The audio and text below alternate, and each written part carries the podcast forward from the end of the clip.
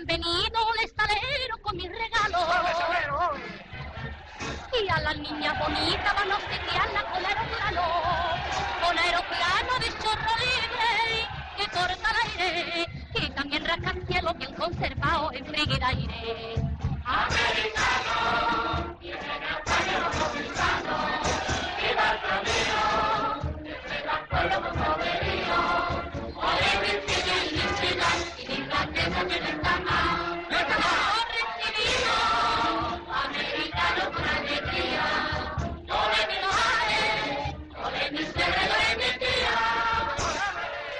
Hola, ¿qué tal? Buenos días, buenas tardes, buenas noches y bienvenidos, bienvenidas una semana más a los Jueves Milagro. Este programa de radio, este podcast que como sabéis recoge la actualidad y la historia del cine español. Hoy nos toca el último programa del año. Ya os veníamos avisando en, en estos programas anteriores que estamos dedicando a cerrar ese, ese ciclo de, de programas dedicados a, a, Luis García Berlanga y hoy toca pues como solemos hacer en, en, los, en las últimas ediciones de, de este podcast. Eh, en, cuando será el mismo caso, es decir, cuando es el último programa del año. Como digo, es costumbre pues recoger cuál ha sido, qué cosas han sido las mejores del año, por qué destaca, por qué ha destacado este año cinematográficamente y cuáles son los grandes hitos o los grandes no hitos que, que han eh, sucedido, ¿no? En este caso, en, en este 2000, 2021. Tenemos tiempo ahora para, para debatirlo, pero yo tengo como cierta sensación de déjà vu, ¿no? Y que hay como un cierto paralelismo, que por otra parte seguramente es inevitable, entre el recorrido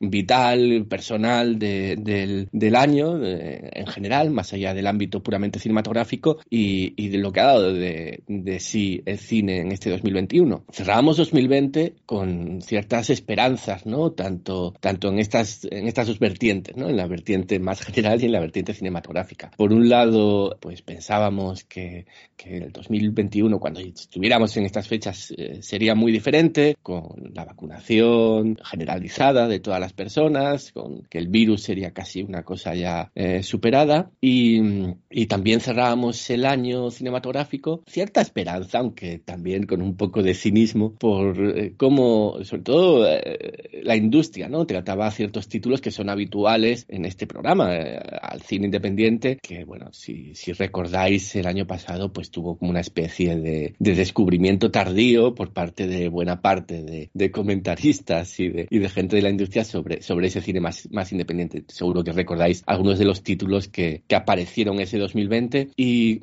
aunque como digo ese, ese, optimismo también estaba velado por un poco, un poco de cinismo porque considerábamos, creo que el tiempo nos ha dado en parte la razón, que ese interés de la industria y de ciertos comentaristas por el cine español independiente era más bien una cosa procedimental, ¿no? Un, una, una, revelación ad hoc, un, una pequeña herramienta para salir al paso de las circunstancias que habían, eh, sanitarias sobre todo, que habían tenido lugar durante ese año. Es decir, la, la escasez de estrenos, pues ante ese panorama un tanto desolador, pues se había recurrido al cine independiente como una uh, solución eh, aplicable a ese caso, más que como una medida destinada a perdurar ¿no? en el tiempo. Ahora, un año después, vemos que en ambos sentidos hay cierta, uh, cierto olor lampedusiano, ¿no? Cierto, cierta sensación de déjà vu, cierta, cierta sensación de que las cosas han cambiado para que todo siga siendo igual, como decía Giovanni de Lampedusa en, en El Gato Pardo. Vemos que esa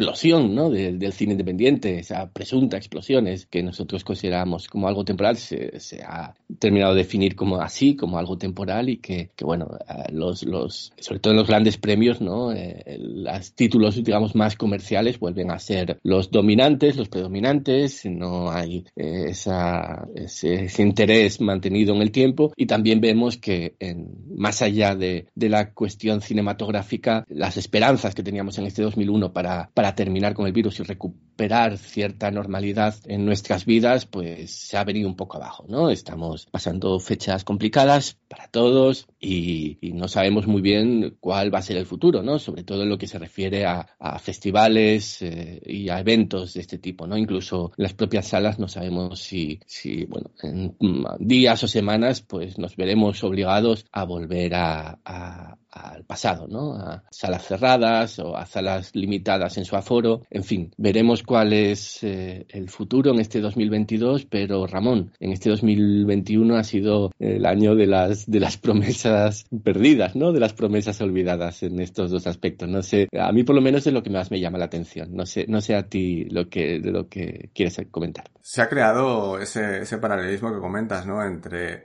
la evolución de una promesa por mm, devolvernos a esa vida anterior hasta cierto punto en los festivales. Yo personalmente que he vuelto a, ir a festivales presenciales como Sevilla o Valladolid, y, veías, ¿no? Pues un optimismo, una esperanza, veías el brillo en los ojos de la gente asistiendo a las salas y en la prensa acreditada allí y luego te das cuenta pues que efectivamente, ¿no? Está todo ahora mismo en el aire para el año que viene, la situación es muy complicada en ese aspecto eh, no se sabe qué va a pasar con las restricciones de las salas. Es probable que eh, muchos de estos festivales de los que estamos esperando poder volver a asistir o, regresar eh, anualmente, pues está todo que no se sabe exactamente cómo van a celebrarse y tan solo quedan pues eso, un mes, dos meses. Y en el tema de la taquilla, ha habido un efecto rebote que ya lo comentamos aquí, ¿no? Lo que tú dices, que la prensa se había centrado en determinados títulos que eran los únicos que había, esencialmente,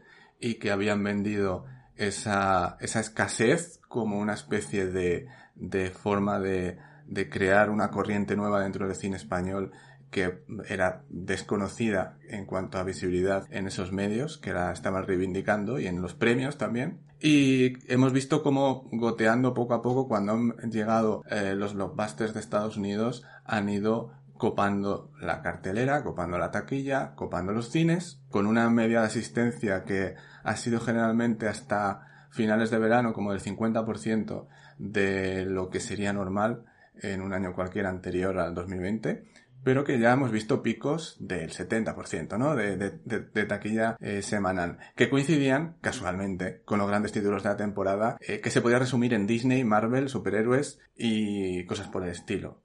De hecho, todo, el año de taquilla se podía resumir con que la última película de Spider-Man, No Way Home, en cinco días es la película más taquillera del año en España. Eso dice mucho de que sí, ha vuelto la normalidad en el cine hasta cierto punto con algunos títulos que son los que, los que más atraen a la gente, pero es una normalidad también eh, excepcional. Es una normalidad de cuatro películas por, de, de cada 20 que se estrenan que hacen una taquilla realmente extraordinaria y el resto se pierde en un océano inmenso, ¿no? De hecho, películas que ha habido este año eh, de Estados Unidos, de superhéroes como Eternals, Venom 2, películas de blockbusters como El ADN sin tiempo para morir, que han llegado pues eso, 8 millones, 6 millones, 7 millones de euros. Y nosotros en nuestra, en nuestro cine español tenemos las 10 primeras películas que, que más taquilla han hecho hasta el momento, de lo que he visto registrado, por encima del millón de euros, pero son eh, esas cifras las hace a todo tren destino Asturias, 8 millones y medio de euros.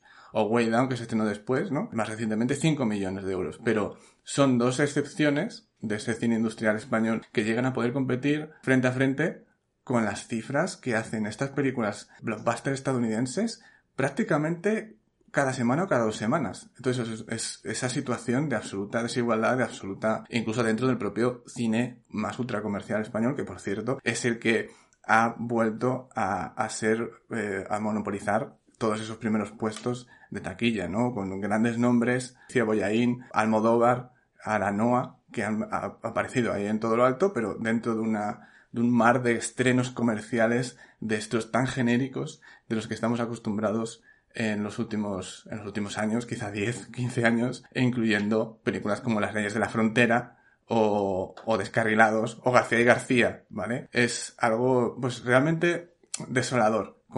comprobar cómo la gente se olvida fácilmente de los títulos que más o menos podían verse de forma muy diversa en la cartelera y de repente todo este cine comercial que está, se ha acumulado durante tantos meses vuelve a ser lo único que existe en, en nuestros cines, incluso en, en, cuanto a cine español, y ya no hablemos de, del cine comercial de Estados Unidos, de Hollywood. Eh, la verdad es que, bueno, ya lo sabíamos realmente, ¿no? Y en, y en la prensa ya no se ha vuelto a hablar de esto. En la prensa, todo ese debate que surgió el año pasado sobre esa situación de los cines y los estrenos de los blockbusters, esos análisis han desaparecido. Este año ya nadie habla de eso, pues porque ya no hace falta, ya no interesa, ya no, ya no interesa llenar páginas y páginas de, de estas reflexiones de forma bastante hipócrita, cuando lo que estaban era esperando simplemente a que volvieran los títulos de, de Marvel para poder hablar de ellos todas las semanas o los títulos que se estrenan en las plataformas que, que ya sabemos lo que, lo que son, ¿no? Y cómo centran la atención en redes, que es lo que quieren para atraer visitas a sus webs. Y así un poco todo, es un poco una, un, panorama, un panorama de vuelta a lo mismo, incluso dentro de esta, esta situación de excepcionalidad que ya se ha vuelto a reacomodar en lo que eran los hábitos de consumo anteriores. Se ha vuelto, se ha forzado también la máquina mucho, con estrenos en plataformas a 30 euros en, en sitios como Disney Plus, pero en general eh, ha vuelto a ser lo mismo de antes. Es, es, el círculo de la vida que vuelve, como decía en el Rey León. Sí, es, eh, ahí hay otro aspecto que, que mencionas y que, y que yo no, no, he hablado en la introducción, pero que hay que mencionar también, ¿no? Que es el de, el de las salas eh, y cómo las salas vivieron un periodo muy difícil durante el año 2020 a causa de la dependencia eh, que tenían eh, y que se hizo evidente con la pandemia de estos títulos de de producción estadounidense y, el debate ¿no? que se estableció acerca de, refor de, reformular la presencia de ciertas películas en la sala para intentar construir un modelo más sostenible, ¿no? que no dependiera de, del capricho de las, de las grandes eh, productoras para su supervivencia económica, sobre todo que se vio muy amenazada, como digo, durante, durante el año 2020. En fin, eh, Sergio, son una serie de, de factores que yo creo que, que, hacen que este año 2001 sea especialmente eh, negativo ¿no? en cuanto en cuanto al análisis de, lo que se prometió y lo que ha resultado ser. Estoy totalmente de acuerdo con vuestro análisis. Eh, para mí es un año en el cual eh, no puedo evitar ver eh, cierto optimismo ¿no? a, a, nivel personal dentro del, dentro del panorama, eh, porque yo creo que el año pasado, aunque sí que hablábamos con cierta esperanza de, la recuperación y de cómo iba a ser todo ¿no? durante, este año y hacíamos vaticinios que seguramente que en buena medida no se han cumplido, también ha sido un año yo creo de reencuentros en muchos sentidos y y, de ver que a pesar de que la situación que nos ha quedado, que habéis comentado, no, no deja de ser adversa, eh, pues ver esas caras eh, y saber que aunque en realidad no seamos muchos, seguimos ahí, pues eh, creo que también resulta eh, reconfortante, ¿no? Ver eso de que el mundo se puede caer, pero nosotros de momento estamos y, y, vamos a hacer lo que, lo que buenamente podamos, que seguramente no sea mucho, pero bueno, vamos a estar ahí. Y también es importante saber a día de hoy que, que todas las películas que vamos a comentar en este programa y en este balance de 2021 las hemos podido ver en su mayoría en una sala de cine, eh, con todos los reproches y todos los asteriscos y comentarios que vamos a hacer a su exhibición, que desde luego ha estado muy, muy lejos de, ser la ideal, pero en una sala de cine con público, lo cual yo creo que durante algún momento de, del año pasado temimos si, si iba a poder seguir siendo así, ¿no? Dudamos de ello, lo cual, bueno, no deja de ser dentro de, dentro de este caos, ¿no? Y, de este naufragio seguramente, pues una buena noticia. También a raíz de esto, bueno, quería recordar que, en una entrevista con, con, Pedro Almodóvar muy reciente, ¿no? que circuló bastante a, a raíz del, eco que había tenido su película Madres Paralelas. Él comentaba que no había podido ver quién lo impide de Jonás Trueba en las salas porque fue visto y no visto. Este comentario seguramente fue el que propició que la película la semana siguiente volviera a la cartelera de, de los cines Golem de Madrid. Este comentario pues nos hace, nos hace recordar y nos hace ver desde nuestra posición que seguramente sea en muchos casos privilegiada, que incluso nosotros, que yo por ejemplo en mi caso he ido a un par de festivales grandes este año, he visto películas por trabajo y luego aparte por supuesto pues voy al cine todas las semanas, incluso varias veces, en una ciudad con una cartelera como, como la de Madrid, que no tiene nada que ver con, con otras carteleras, eh, me he quedado sin ver una película como tres de Juanjo Jiménez, por ejemplo, porque la, cartelera las devora rápidamente. Si no vas en la primera semana, es muy difícil verlas. Otras películas, como por ejemplo Josefina de, de Javier Marco, ha pasado algo, algo muy similar. Y, y, esto nos hace recordar que, que, dentro de este mare magnum inmenso, ¿no? Incluso nosotros que nos pasamos todo el año viendo películas y que seguramente tengamos mucho más fácil el, acceso a ellas, tenemos realmente complicado, ¿no? Acceder a, según qué títulos, que teniendo en cuenta que esto, eh, para la inmensa mayoría de espectadores, se traduce directamente en desconocimiento de que según qué títulos están, están en las carteleras, pues hace el panorama eh, prácticamente imposible para la supervivencia de algunas de algunas películas. Eh, también tengo la sensación de que hoy en día eh, mucho público cree y siente que si una película está pues en Netflix o, o, en filming dentro de un par de meses, ¿para qué va a ir a verla al cine? ¿no? Que si se va al cine es más al evento, que es algo que ha pasado siempre, pero que ahora con el auge de las plataformas y con la pandemia se ha acentuado, ¿no? Que intuíamos, yo creo, todos que lo que iba a pasar era esto, que se iba a partir mucho más el panorama entre los grandes títulos, el Spider-Man de turno y el resto. Pero bueno, la realidad es que ni siquiera todas las películas de, las que vamos a hablar o películas de, las, que, de las que estamos comentando eh, acaban en una plataforma o que si lo hacen muchas veces están en ese océano que es el catálogo, ¿no?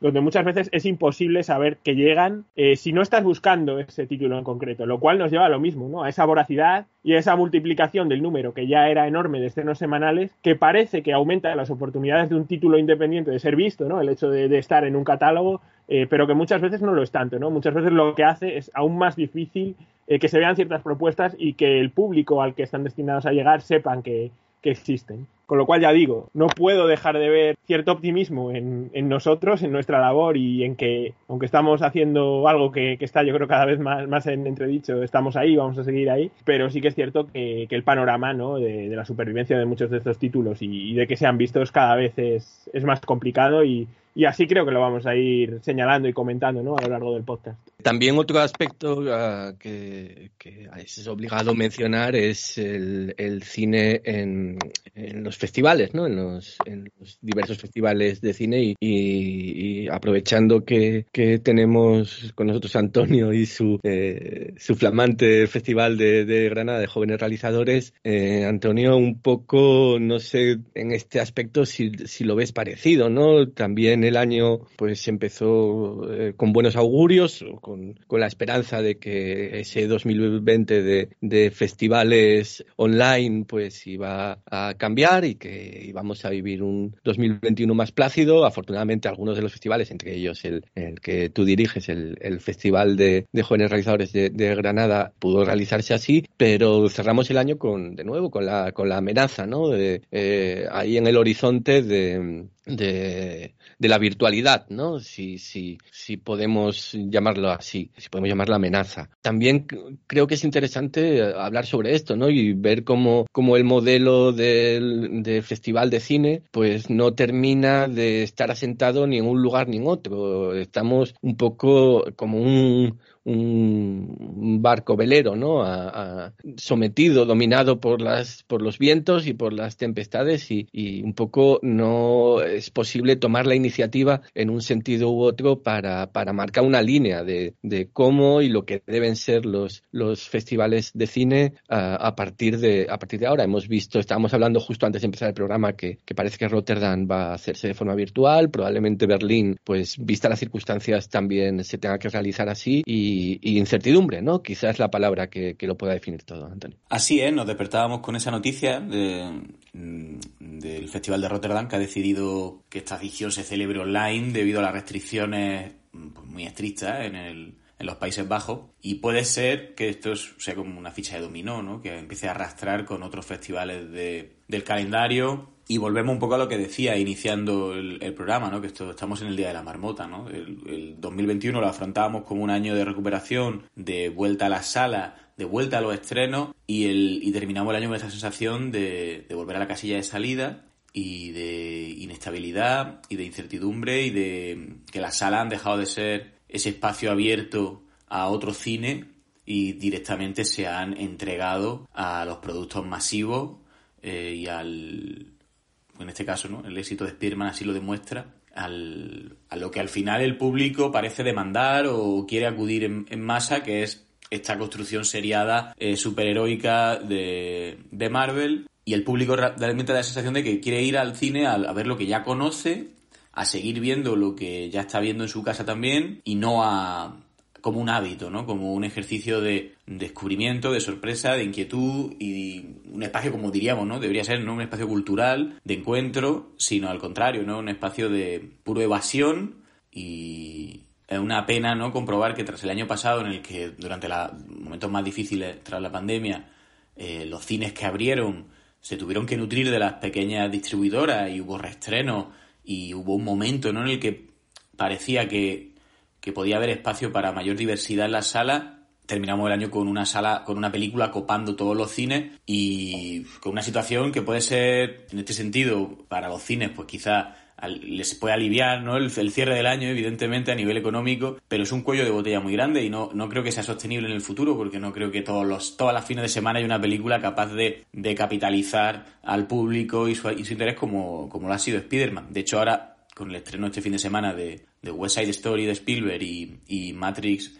eh, la, la, nueva, la cuarta entrega de, de la saga, Mm, podemos a lo mejor eh, empezar a lucubrar si es posible, ¿no? Si se crea de nuevo ese hábito, si el público vuelve a la sala, en ese sentido, ¿no? al cine, ¿no? Como un lugar, ya digo, ¿no? habitual, ¿no? De, en el que las películas sigan todavía teniendo ese protagonismo más allá de su consumo en plataformas, que evidentemente ha afectado muchísimo y ha cambiado, ¿no? Por supuesto, el hábito. Y no solo el cine, ¿no? Sino ya tenemos la pujanza de los podcasts eh, y muchísimo eh, otros contenidos audiovisuales. Tenemos que hablar de esta palabra contenido que, que ha dejado el cine en un segundo lugar, ¿no? Y quizá, pues, es momento de empezar a pensar en que el cine ya no es el, el gran buque insignia de la imagen en el siglo XXI, y sino que tiene que convivir con otro tipo de, de materiales, de contenido, y hacerse fuerte en, en otros espacios y en otros lugares. Y creo que evidentemente los festivales tienen esa, esa misión y, y, deben cumplirla y deben tratar de preservar que si bien en lo macro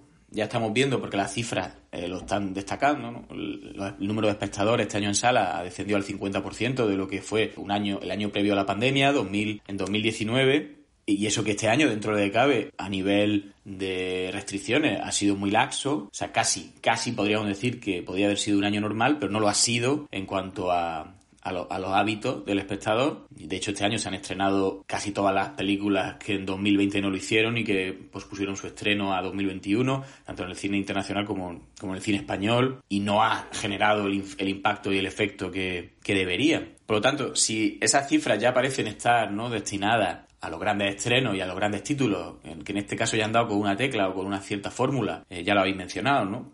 Este año el éxito de, de A Todo Tren Destino Asturias y de Operación Camarón, pues vienen a atestiguar ¿no? y a reforzar el poder que tienen eh, las televisiones y determinados productos pensados para toda la familia, eh, mientras que las películas más nominadas a los Goya, como El Buen Patrón, Maisabel o Madres Paralelas, quedan en un segundo lugar y con una cifra, bueno, notable dentro de las circunstancias, pero lejos de, de, de otra época, ¿no? de otros momentos. De hecho, Madres Paralelas mm, puede que haya sido la película menos exitosa de Almodóvar de este siglo, probablemente. Eh, habría que mirar los datos, pero no ha funcionado eh, a la altura de las expectativas de la, del, de la propia de la propia productora. Por lo tanto, si en este, si en este espacio, en este panorama, es muy difícil ¿no? volver a, a confiar, ¿no? a creer que pueda haber grandes títulos que aúnen a mucho público, ¿no? Es, donde tenemos que empezar a hacer el trabajo en los pequeños espacios de exhibición,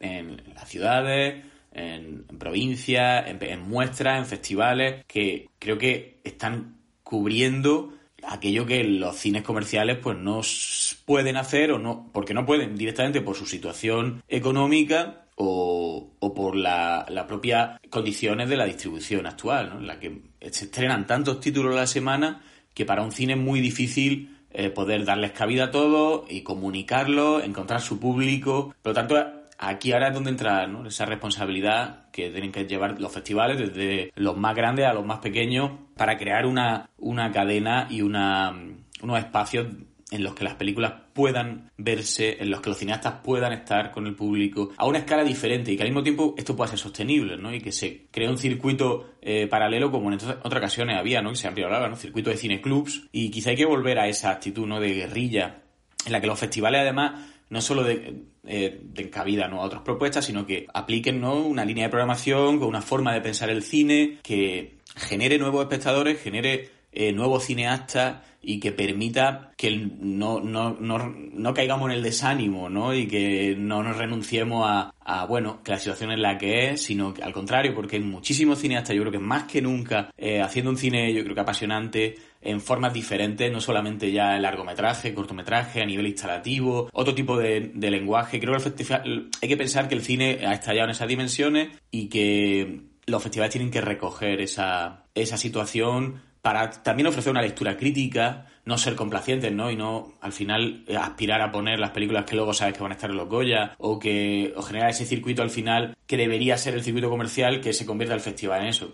Creo que sería un atraso. Creo que los festivales tienen que generar eh, debate, tienen que generar pensamiento, tienen que generar también de nuevo ese, ese entusiasmo que yo creo que es el, el, valor que tienen los festivales de transformar la vida de una ciudad durante una semana, durante dos semanas, durante unos días, en los que el público vuelve al cine con esa sorpresa, ¿no? Y con esa esa inquietud y esa gana de descubrir algo nuevo. Yo, yo no lo he yo con mis propios ojos lo he visto, lo he vivido. Yo he visto en, en el festival en Granada cómo se, se, podía plantear una programación diferente y que el público responda y ver que no solamente hay espectadores, sino que hay cineastas que necesitan de esos espacios y que hay todavía un camino muy amplio por recorrer. O sea, yo, por ejemplo, yo no quiero caer tanto en el desánimo, sí que la situación a nivel, ya digo, con la cif mirando las cifras, mirando el auge de las plataformas, eh, el cambio de modelo yo creo que ha sido ya imparable y nos va a llevar a un escenario diferente para el que el modelo de distribución y de exhibición no estaba preparado, pero creo que sigue habiendo un deseo en el público por ver algo que no ve en sus casas en las plataformas, por compartir las películas con,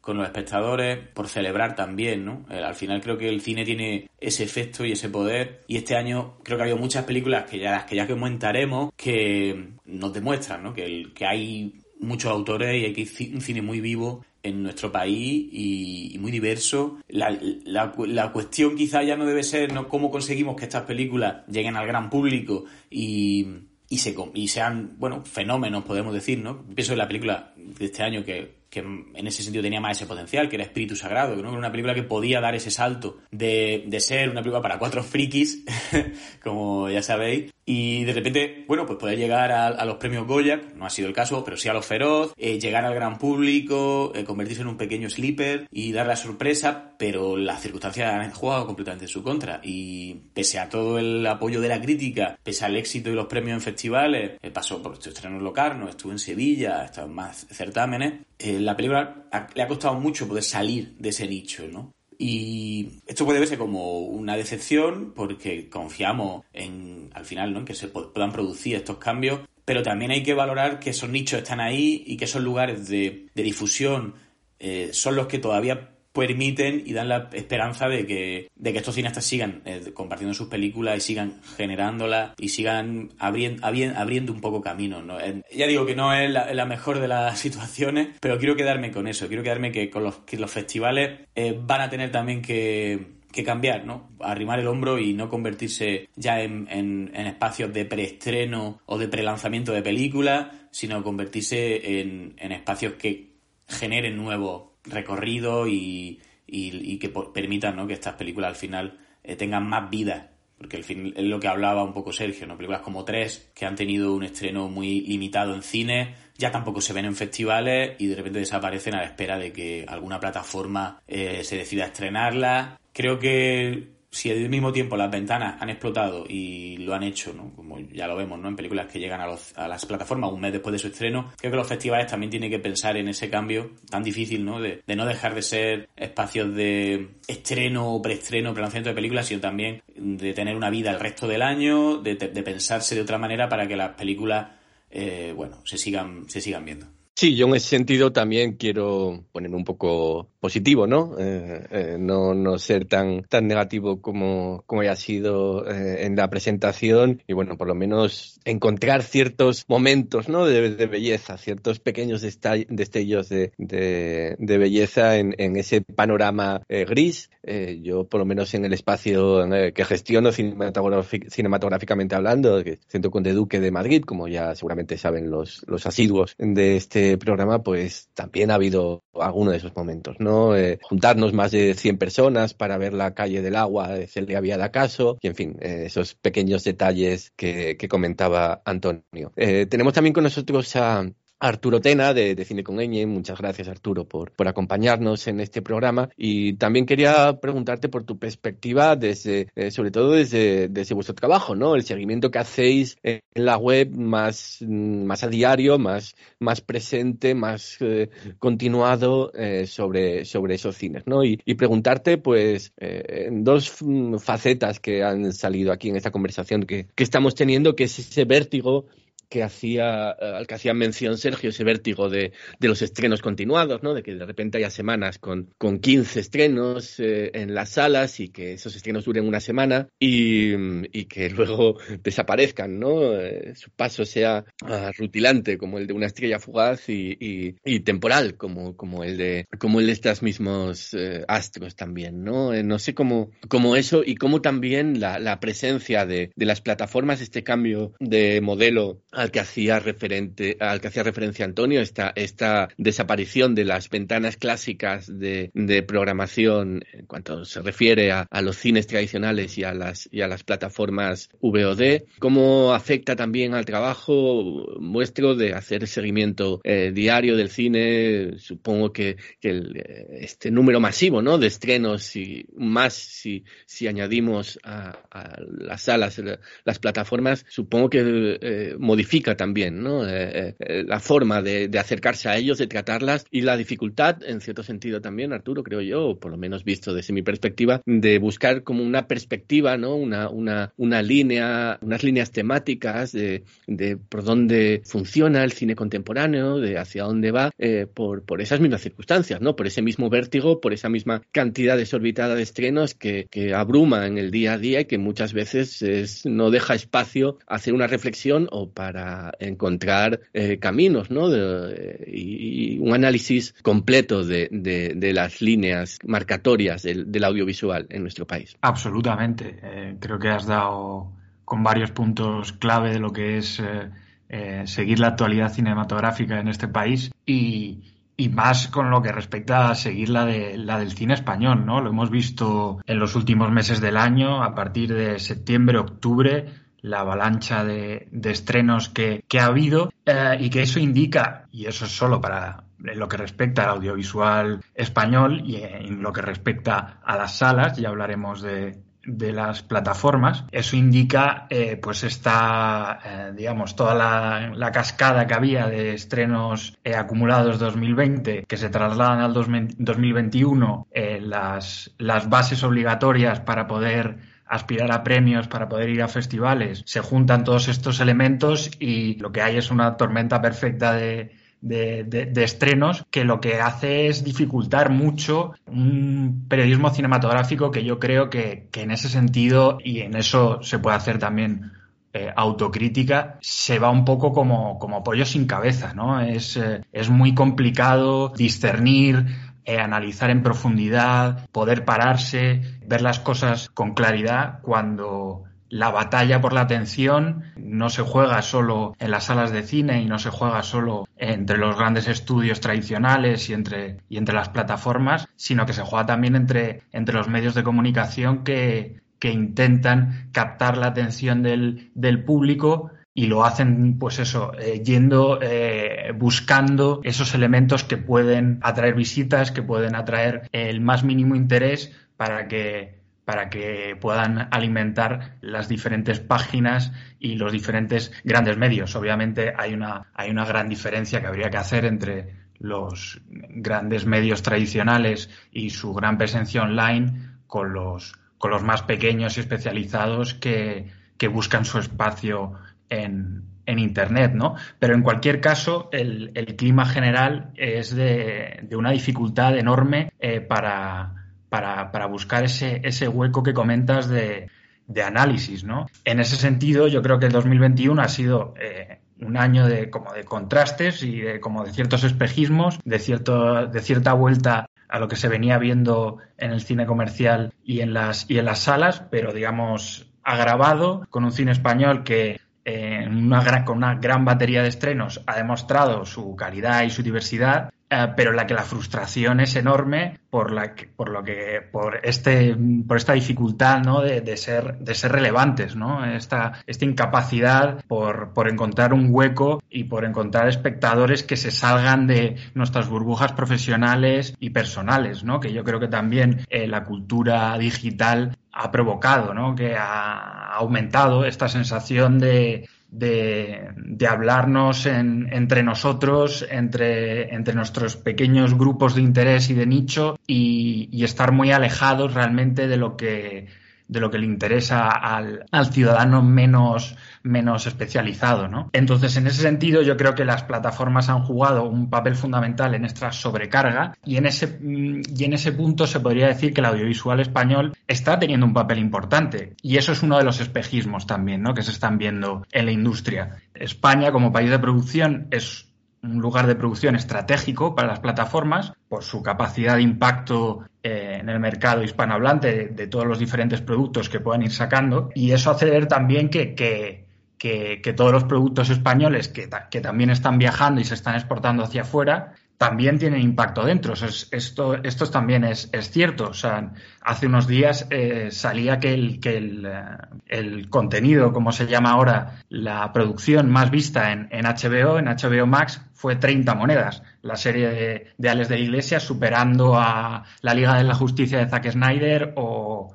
o, la, o el cuento de la criada, ¿no? Y bueno, no hace falta decir el impacto que han tenido La Casa de Papel y, o Bajo Cero, e incluso películas estrenadas españolas que han funcionado muy bien dentro, pero también fuera, ¿no? Y en ese sentido, eh, las plataformas buscan cada vez más estos contenidos que a través de la lengua eh, puedan uniformizar un poco eh, su distribución, ¿no? Que funcionen en todas partes de la misma manera. Y eso hace que haya declaraciones tan impactantes como la de Alejandro Amenábar hace, unas semanas en la que decía que, no había paro en el audiovisual español, que era una cosa que, no existía. Una declaración muy impactante eh, que, bueno, creo que no hace falta ni, comentarla, pero que en ese sentido es sintomática de, esa, de esa sensación que hay dentro de la industria de que las cosas funcionan, de que las cosas van bien, de que hay trabajo, pero por otro lado son, son esos, son espejismos que dejan de lado cómo, cómo, está, eh, cómo se está conformando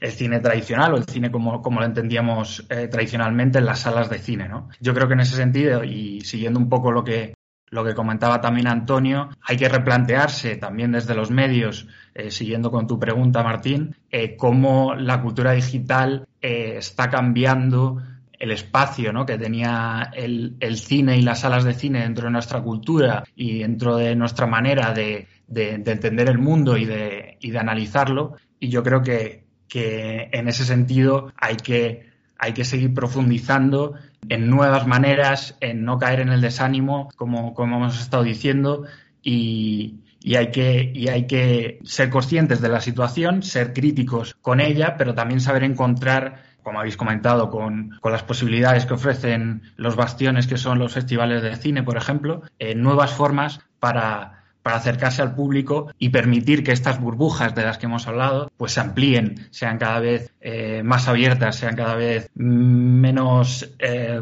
salas con ecos, ¿no?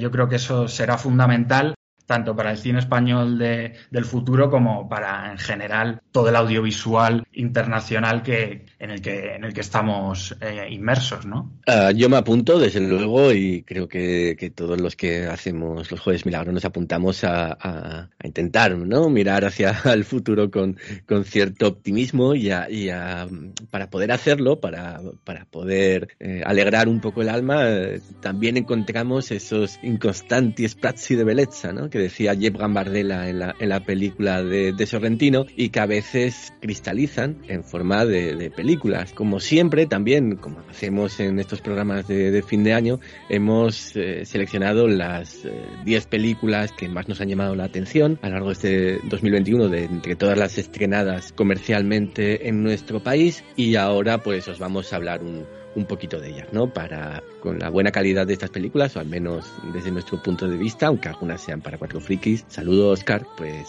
intentar eso, alegrar un poco el alma. Vamos con un poquito de música y empezamos a hablar de, de ese top ten.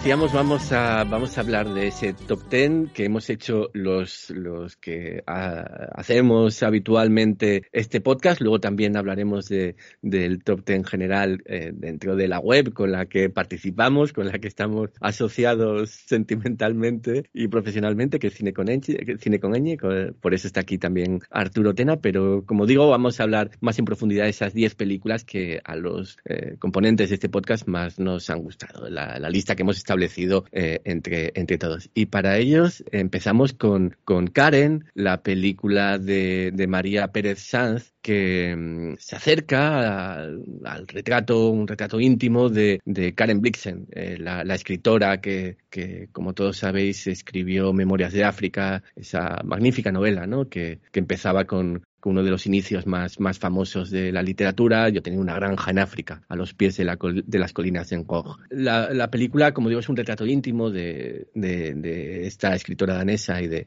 final de su estancia en África, acompañada por, por uno de sus, de sus sirvientes. Y, y Arturo, si quieres empezamos por ti para, para comentar esta película. Eh, no sé qué es eh, para ti lo más destacado, ¿no? Lo que más, lo que más te gustó, lo, lo que más te llamó la atención de, de Karen. Eh, sí, de Karen, que me pareció una película más que interesante, más que sugestiva. Yo creo que la lectura más interesante de la película es que no es un acercamiento biográfico o esencialmente psicológico sobre el personaje de, Karen Blixen. No se, no se acerca a su figura con un formato que podríamos llamar del biopic o algo similar, ¿no? Eh, al final, lo que hace Pérez Sanz es más cogerlo como una especie de, vehículo para, para, transformar su, su, propio relato, ¿no? En el cual pues vemos cómo el, paisaje extremeño eh, se, ha cogido para convertirlo en ese en esa odisea africana, ¿no? Que en realidad es, es allí en, ese en ese en ese ambiente mm, de, natal de, de la directora. Y yo creo que, que que allí es donde la película se respira mejor, ¿no? En esa capacidad que tiene para, para relatar una decadencia, un fracaso absoluto, antes de que, de que la escritora volviese a su Dinamarca natal y, escribiese sus, sus, novelas más, más conocidas. Eh, yo creo que esta idea ¿no? de, de, de, este fracaso, de este morir para nacer, que yo creo que es un poco eh, la idea que hay detrás de, de la película y, la que muy bien interpreta eh, Cristina Rosenbige, que vuelve al cine con esta película también, que es muy interesante también volverla a ver eh, actuando. Yo creo que es detrás de, de, esta mujer y de su relación con su criado, eh, Farah, ¿no?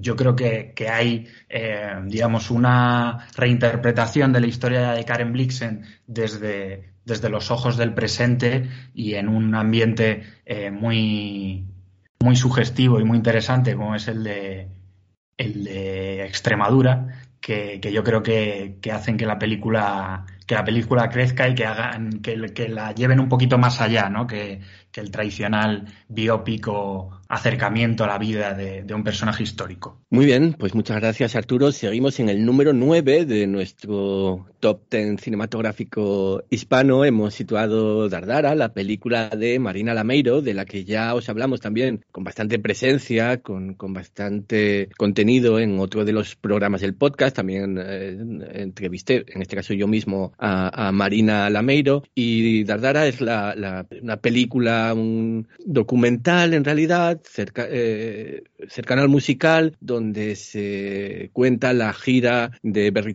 que este mítico grupo eh, vasco, Euskaldun, y Antonio, eh, que es quien nos va a hablar de la película. Yo creo que más que hablar, lo decíamos, yo creo también en el programa de, en el programa que le dedicamos a esta película, más que hablar de, de Berry y de, y de su música, al final Dardara se, se convierte, se transforma en una película en la que, en la que se habla sobre todo del impacto de la música como herramienta comunicativa, ¿no? Entre personas de diferentes orígenes, de diferentes países, de diferentes razas y supera, yo creo, al final a lo que es el ámbito meramente de los seguidores del grupo para, para establecer eso, a, la música como un lenguaje universal que es el que sirve, ¿no? Para, para unirnos a todos, el lenguaje definitivo quizás, ¿no? Que sirve al que todos podemos entender y que sirve para, para unirnos a todos y a todas. Así es, ¿no? El, creo que lo que la diferencia es ese cambio de punto de vista. Eh, el público, la mirada del público, cómo vive en un concierto, termina siendo mucho más protagonista que el grupo y el concierto en sí. Y eso le lleva también a tomar decisiones formales eh, muy interesantes, eh, a centrarse en, un único espectador o espectadora durante un concierto y, a través del montaje que trabajó Marina Lamero con Diana Toucedo, dan forma a un caleidoscopio de, de las vidas que tienen que continuar sin el grupo, ¿no? sin Berry Charras, que tras 25 años de trayectoria deciden parar.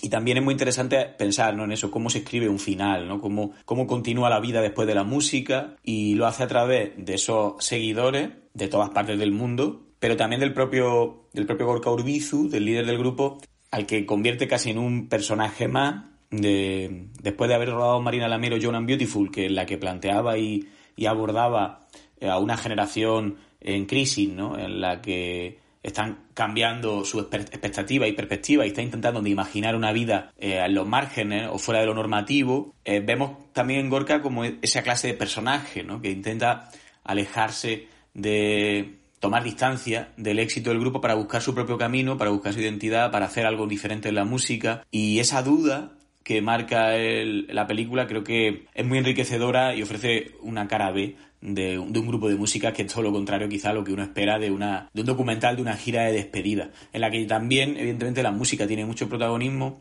y el, el, rodaje ¿no? de, de, algunas canciones íntegras, el trabajo con la música también en el montaje para dar forma narrativa también a la película, que las canciones hablen y cuenten lo que puede estar sintiendo en ese momento el espectador, el público y que sean un poco el hilo, ¿no? Que, que eh, que conecte todas las piezas. Eh, creo que hace que la película sea realmente asombrosa y un trabajo muy sólido, con muchas eh, decisiones documentales a nivel formal muy interesantes eh, no se queda ¿no? en ser un documental de entrevistas, ni mucho menos, sino que hay un seguimiento durante toda la gira y un trabajo, una toma de decisiones muy rica y al mismo tiempo pues es una celebración ¿no? de un gran momento de un grupo que queda también ahí recordado para la posteridad y que lo hace de una forma pues muy estimulante y, que invita también a, a descubrir o redescubrir a Berry Charrack para muchos espectadores que quizás por, el, por cuestiones idiomáticas, por,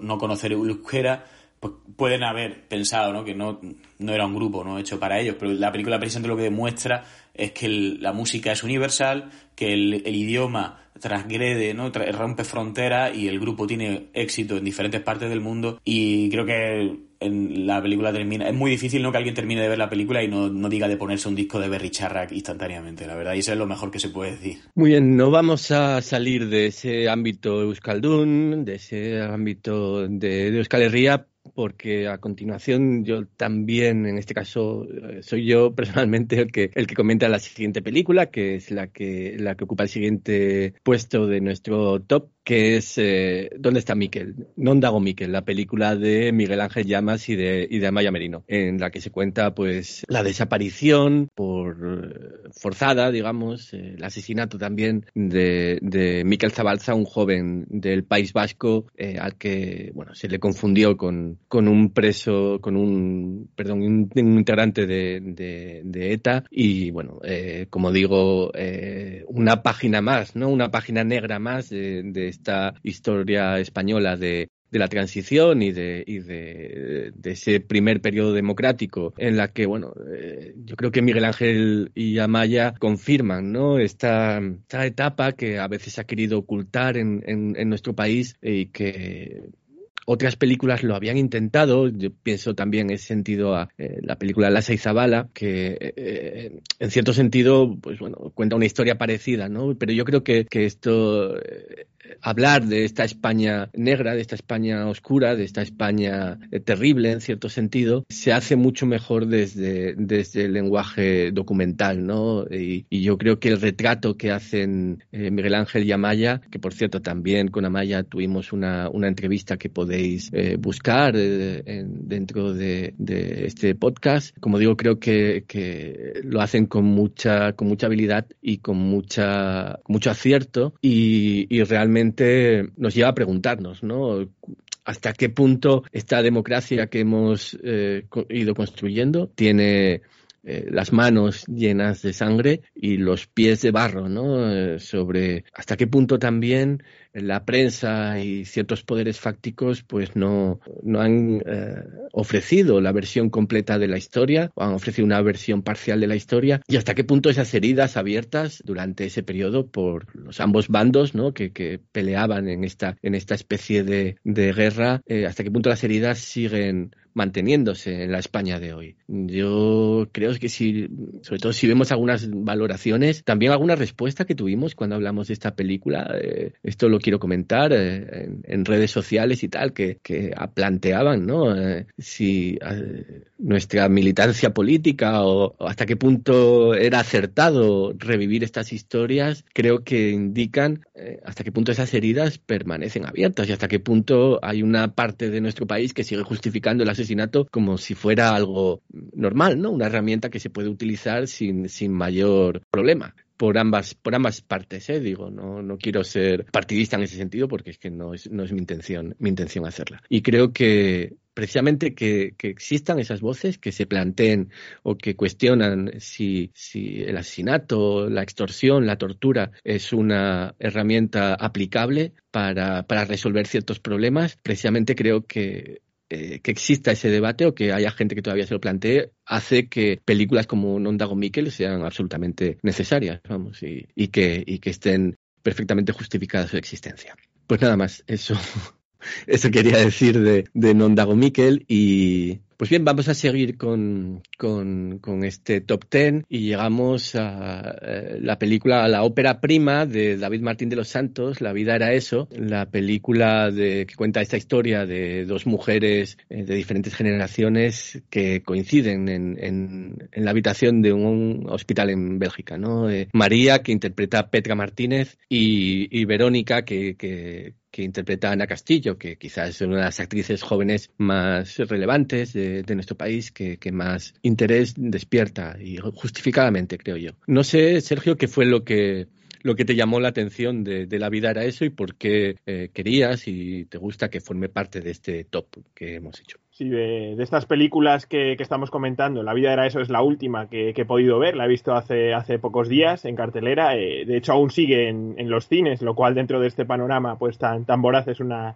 una buena noticia, así que os invitamos que, a que vayáis a verla si tenéis ocasión. Y lo que más me ha, llamado la atención y lo que me ha conquistado ¿no? de, esta película eh, seguramente sea su gran madurez narrativa para ser una ópera prima y el hecho de que no tema eh, coger desvíos argumentales todo el rato, además de eh, complementar ese, ese, recorrido vital de, de, la protagonista con grandes elipsis o con sugerencias o con vacíos narrativos dentro de, un, de una evolución de los personajes que sí que seguramente está eh, demasiado delineada ¿no? y, también de, un guion que apuesta eh, por un recorrido muy concreto y muy pensado pero que no deja de estar siempre enriquecido por, por espacios contrapuestos desde este inicio en, en la habitación de un hospital en, en Bélgica que se muestra casi siempre en interiores hasta esa Almería que, retrata el, paisaje del Cabo de Gata, que también es, es un espacio muy sugerente y, muy poco, yo creo, retratado en el cine español, al menos en el, en el reciente. Eh, hay un gran gusto por, por, mostrar la incógnita, ¿no? la incertidumbre como motor de la película y ese cambio eh, vital, ese desafío constante que creo que al final es de lo que, de lo que habla la película. ¿no? Que también creo que, que opta por, por mostrar un un buen ojo en, la composición de los planos, por ejemplo, al, principio en la habitación del hospital eh, y, en, el que la fotografía de, Santiago Racaj, eh, uno de los grandes eh, directores de, fotografía de España, sin duda, brilla en, muchos pasajes. Es una película que también apuesta por, por la forma y, que desde luego me parece una, una ópera prima más que interesante y que también creo que es paradigmática de lo que ha sido este año 2021, ¿no? En su recorrido y que viene a representar ese cine español interesantísimo, que, no es tanto realmente hoy en día y que, y que muchas veces no obtiene el, hueco que merece en las, en las, salas. Esta película, recordemos, que participó en el Festival de Sevilla en 2020, eh, es una película del año pasado, en aquella edición que no se canceló, pero que sí que tuvo un eco muy limitado por las restricciones de la pandemia y que no ha llegado a los cines hasta más de un año después, eh, cuando el número de propuestas, pues sobre todo por parte de las mayores, es, desbordante. Eso habla del, panorama que tenemos, pero también de la apuesta de, de la distribuidora en la media y del propio David para que esta película se vea en salas como tiene que ser y como él siempre ha dicho que era su, deseo al hacer esta película durante años, así que ya digo, por lo pronto sigue, por lo menos en Madrid, en cartelera estas navidades, así que os, os animamos a, que la veáis y también eh, deseamos que, películas como La vida era eso tengan, eh, tengan un espacio ¿no? dentro de este panorama tan, tan voraz y, tan mareante del cine actual. Eh, también en el terreno documental, como eh, curiosamente muchas de las películas que forman parte de este podcast, se enclava la, película que está en el sexto lugar de nuestro, de nuestro listado, de nuestro top ten, que es eh, Nación, de Margarita Ledo. Una, una reivindicación, Ramón, una reivindicación que es obrera y feminista al mismo tiempo, ¿no? Una reivindicación de, de la importancia, a veces difuminada, por, por el relato mayoritario mm, de, la importancia del de, papel, del rol jugado por las mujeres en muchos de los movimientos obreros de nuestro país, que precisamente haya sido la historia quien, quien haya arrinconado en cierto sentido a, las mujeres en, en este en, el rol que han jugado en, estas huelgas y en esta en esta lucha obrera pues hacía también eh, necesaria no una reivindicación como, la de Margarita Ledo que ya digo eh, es doble no de, la clase obrera y de, y de la mujer trabajadora más concretamente. Es un documental político pero yo diría que es más un documental de, de, formas políticas, ¿no? Más que de formas estéticas en ese desarrollo de su discurso y a través de la recuperación de la memoria histórica y de la recuperación de la memoria histórica de la lucha obrera y, como dices, de la lucha obrera de las mujeres en particular. Y tiene, tiene el valor de la recuperación de archivos fotográficos de los, las, las protestas sindicales durante los años 80 en esa zona de, Galicia donde se cerraba las industrias conserveras y las industrias como Pontesa, ¿no? dedicadas a la cerámica, hablando de las condiciones de trabajo de las mujeres, de lo que suponía todo para ellas, esos puestos de trabajo, aunque fueran en condiciones peores que las de sus compañeros de trabajo hombres y además hace un recorrido que me parece extraordinario por esas condiciones de trabajo a lo largo del tiempo, mostrando imágenes de diferentes instantes y compartiendo, ¿no? Esa, ese hilo conductor que une a varias generaciones de trabajadores y de trabajadoras con ese mensaje final de la película, que es un mensaje de diálogo intergeneracional también a través de distintas, distintos recursos que utiliza, ¿no? De performance, de mostrar la, la vida diaria hablando entre varias personas de distintas edades y, siempre desde, desde ellas, desde las protagonistas, tomando la palabra mirando a cámara, hablando entre ellas, compartiendo sus experiencias y creando lo que la misma película defiende en su título, ¿no? Creando esa nación, esa colectividad que parece invisible, pero que cuando se consigue construir, construir y juntar a través de esa suma de, de individualidades, tiene su fuerza, ¿no? Y consigue, aunque sea después de mucho tiempo, pues esas pequeñas eh, victorias que, que pues, se pueden conseguir a través de, de la lucha eh, conjunta en un, en un conflicto que lleva pues tantísimas décadas, ¿no? Eh, abierto de impagos, de cierre de fábricas y de lucha judicial de todas estas mujeres eh, a lo largo de tanto tiempo. Me parece también esto muy a destacar ese, ese mensaje que lanza de optimismo en cuanto a si se consigue pues plantear esa lucha siempre juntas de, de las mujeres en este caso, pues que es necesaria para visibilizar eso que comentabas, ¿no? Esa, invisibilización y esa especie de quedar en los márgenes de,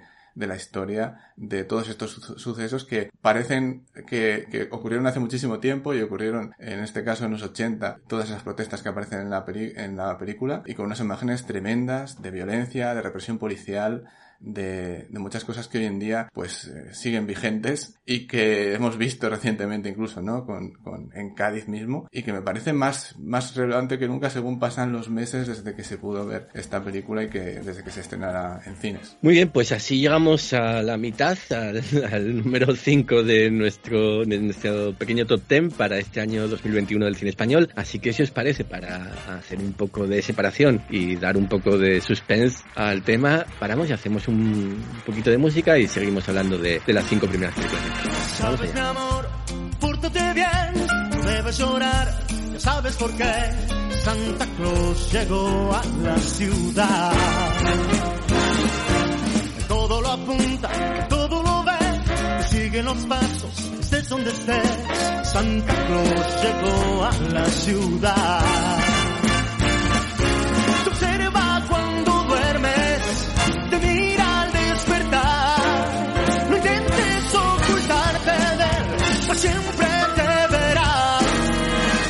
Él sabe de mí, lo sabe todo, intentes huir.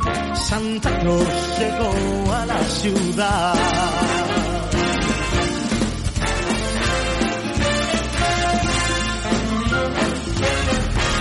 Santa Claus llegó a la ciudad.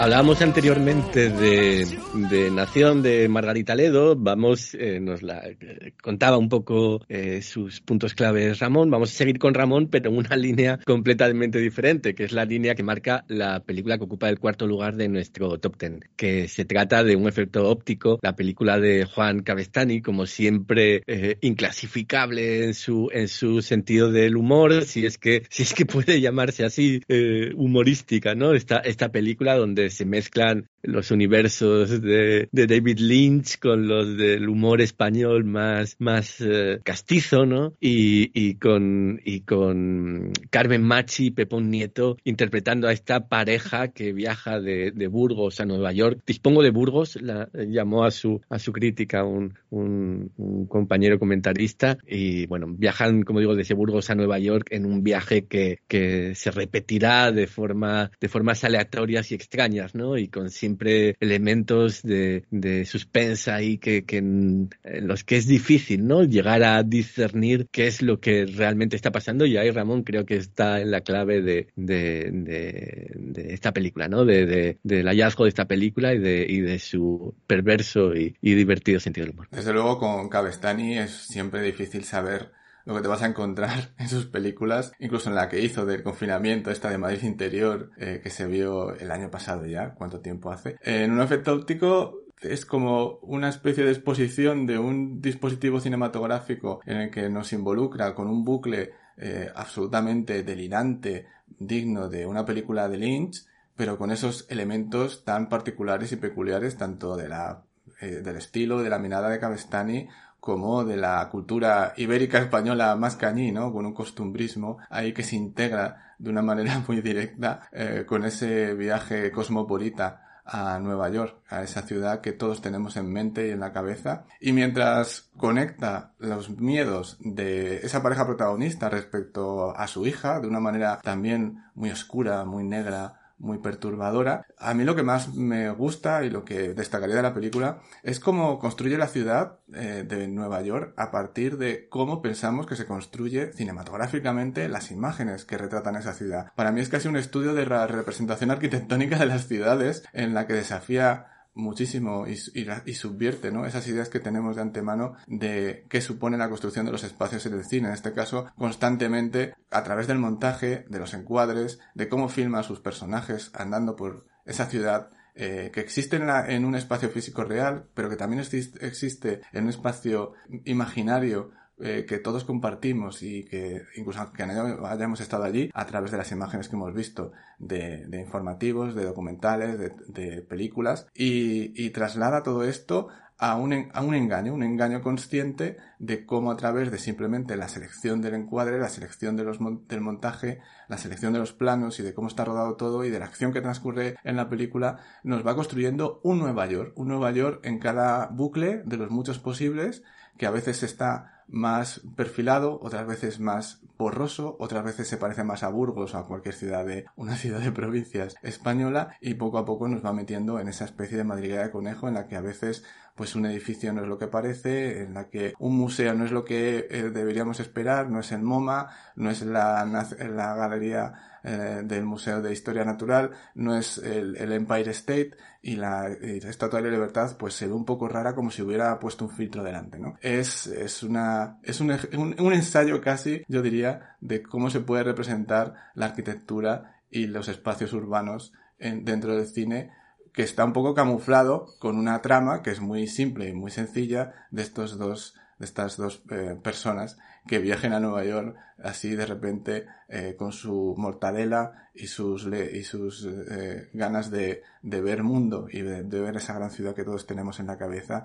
y que desde luego pues desafía un poco las expectativas que tenía de antemano. Muy bien, pues, pues nada, llegamos al cuatro, al número 4 de nuestra lista que corresponde a la película La hija de, de, Manuel Martín Cuenca, que Antonio, yo creo que de todas estas eh, películas que estamos mencionando, estamos hablando de muchos nombres que no eh, que forman parte, digamos, de, la parte de, la zona digamos, más, más oscura, ¿no? O menos conocida o menos asentada en la industria de, nuestra cinematografía. En cambio, la hija, que es Manuel Martín Cuenca, ya, eh, bueno, se considera, ¿no? Como un director bastante asentado y que, y que forma parte de ese, de ese mecanismo industrial de nuestro cine, pero que sin embargo mantiene unos rasgos que lo convierte en un autor bastante reconocible, ¿no? Eh, en todas sus películas y, de nuevo aquí, pues el tema de la familia y, de los vínculos que se establecen entre, entre extraños eh, marca la pauta, la pauta de la película y, también ese tono cercano al thriller, ¿no? Que, es muy, muy habitual por, por Martín Cuenca al thriller y en este caso se diría casi que al western, ¿no? Con esos aires que tiene la casa, esta, esta villa en, en, las montañas de, de Jaén, en la sierra, que un espacio que prácticamente podríamos decir que es un personaje más de la película, amenazador y que al mismo tiempo vislumbra el paso del tiempo, por lo que vislumbra también para sus personajes diferentes procesos y etapas vitales que juegan muy bien con ella. El, cineasta almeriense, que yo creo que es uno de los grandes autores del cine español, con una filmografía muy sólida, con una serie de temas eh, recurrentes que aunque no sean como muy llamativos, siempre están por debajo ¿no? de la superficie de sus imágenes, que es el mal, ¿no? de dónde la procedencia del mal, esa reflexión que hace de, tipo en apariencia mundano, que son capaces de, cruzar determinados límites morales. Y es a lo que asistimos en, La hija, a la que creo que se le ha dado como una lectura muy centrada, ¿no? A veces en el tema de la gestación subrogada, ¿no? Como hablar de algo muy de actualidad pero creo que la película habla de algo en concreto muy atávico en principio, ¿no? Que la maternidad como esa, necesidad y esa pulsión. No creo que haya en la película de Martín Cuenca esa lectura política que me parece un poco más una ocurrencia de los medios porque eh, precisamente el caso no se atañe precisamente a, a lo que podemos ver en los periódicos o a los cambios de modelo de familia que en cierto modo se quiere plantear, ¿no? La película habla de algo muy elemental y muy esencial como es la, necesidad de ser madre y cómo el ser humano es capaz de cruzar determinados límites por alcanzar o por conseguir ¿no? Eh, ser, en este caso, bueno, tener su hija, ¿no? El que es como el título que ciñe, ¿no? El, lo que al final es el cisma, ¿no? Que plantea el metraje. Y Martín Cuenca, bueno, creo que trabaja eh, muy bien con los actores, además, que no, no, no se dedica, ¿no? Al trabajo meramente de diálogo, sino sobre todo a los silencios, al trabajo con los cuerpos y me parece que es una muesca más de su talento, una obra con una ambición formal, con una ambición también de reflexión que, yo creo que lo que el gran cine no le tenemos que pedir y autores como Martín Cuenca escasean y aunque bueno la película tuviera la mala fortuna de pasar un poco de puntillas por cartelera. El estreno del Festival de San Sebastián fuera de concurso, evidentemente, no ayudó. Y nosotros, bueno, al final, por, mi parte, pues reivindicarla como, como esta pieza que se mueve muy bien, como ya decía, ¿no? entre géneros, pero que al mismo tiempo va a una pulsión muy, muy esencial y en la que el espectador creo que va a llevar por le va a saber llevar por los diferentes caminos que él pretende, emocionales, viscerales, con una parte final inesperada en la que la violencia estalla y en la que todo esa, ese planteamiento tan sutil que ha ido eleverando y ese juego con los personajes lleva hasta un punto de unas consecuencias bastante inexorables, ¿no? Por lo tanto, eh, intentar, bueno, si podéis recuperar La hija, no sé si sigue en cine o si ya próximamente en plataforma, de nuevo, una película que va a quedarse en un limbo probablemente durante bastante tiempo, pero bueno, reivindicar a, este gran cineasta, además, pues andaluz también, que, que rueda en Andalucía y que piensa las películas desde un lugar, que yo creo que también es, muy importante.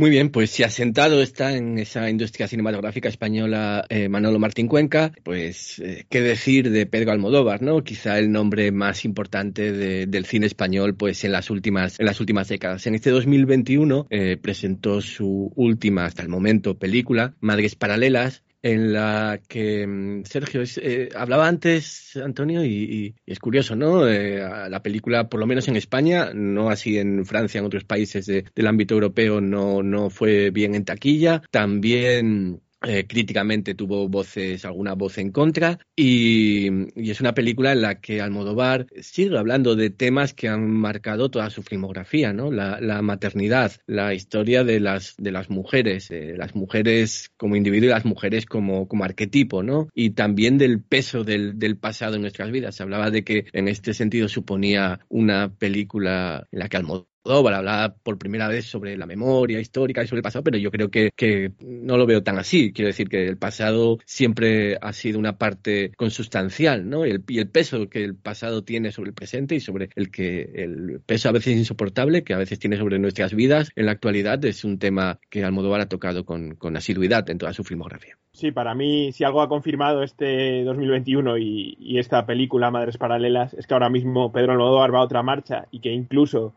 eh, con la que se puede argumentar sin, mucha dificultad que de sus trabajos recientes en esta etapa envidiable en la que se ha instalado es quizá la película más endeble y, con carencias que la propia película yo creo que no se, no se molesta en, ocultar, eh, despliega un talento que a día de hoy no está al alcance de absolutamente nadie en el cine español. ¿no? Está hablando Antonio de Manuel Martín Cuenca, eh, con el cual estoy absolutamente eh, de acuerdo en todo lo, que ha dicho, ¿no? Que Martín Cuenca es uno de los grandes cineastas que, tampoco abundan muchísimo en, este país y que hay que eh, reivindicar cada una de, las películas que hace.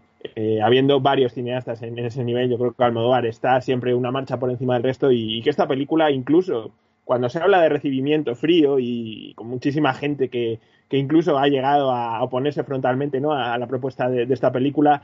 Yo recuerdo que la vi en, a mediados de octubre en, una sesión en los cines Golem de Madrid, que ni siquiera era el, era el día del estreno, era entre semana, eh, con la sala llena por primera vez eh, después de toda esta etapa de, limitaciones de aforo, estaba absolutamente lleno, y que hubo una ovación sonora y cálida al final que yo creo que muy pocas veces surge de, forma espontánea en, una película, y creo que también habla de, la capacidad de, Pedro eh, para conquistar y para emocionar a, mucha gente, incluso, ya como ya digo, en una propuesta que eh, más después de Dolor y Gloria, que, fue seguramente la película que recuperó para la causa de Almodóvar a, mucha parte del público que quizá había tenido problemas con, otras de sus películas, eh, pues evidentemente ha estado un poco ¿no? ensombrecida y, no se ha quizá hablado tantísimo de ella como suele ser habitual en, en el cine de Almodóvar.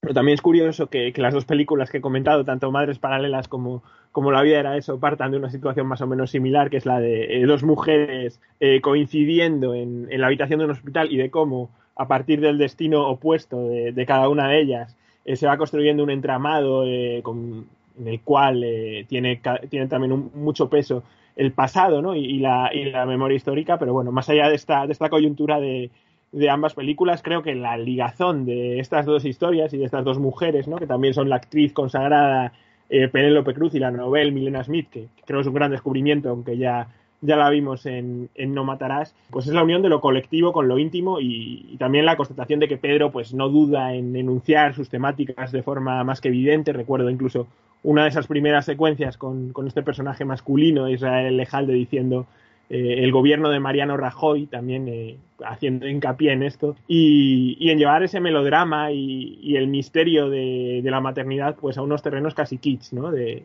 la exageración absoluta eh, para finalmente unir ambos terrenos, ¿no? El de esa temática tan evidente y luego el de, el de esta película tan, exagerada, ¿no? Y con unos giros tan marcados y culminar en una serie de cumbres emocionales, una película que habla de, yo creo, de sanar heridas y que deja la puerta abierta a la posibilidad de de la reconciliación, creo que de manera también un poco que tiene algo de, ingenuidad voluntaria, ¿no?